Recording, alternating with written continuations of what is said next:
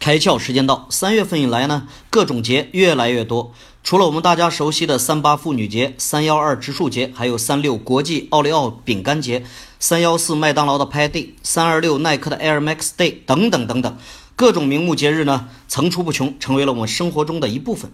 为什么品牌们热衷造节？究其原因呢？这是一个运营消费者的时代。我们说线上有群，线下有场，每个品牌都有自己的粉丝，但品牌和粉丝的互动不能仅限于线上，必须呢创造更多的线下空间，让粉丝和品牌有更深的接触，才能提升它的忠诚度。而且啊，从消费心理的角度来看，造节也必不可少。过节就该花点钱犒劳一下自己，是所有消费者都会有的心态。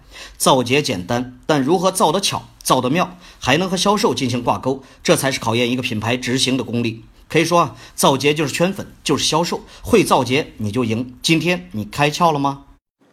更多节目，请扫描封面二维码，关注公众号“开窍”，和更多小伙伴一起来听故事、开脑洞。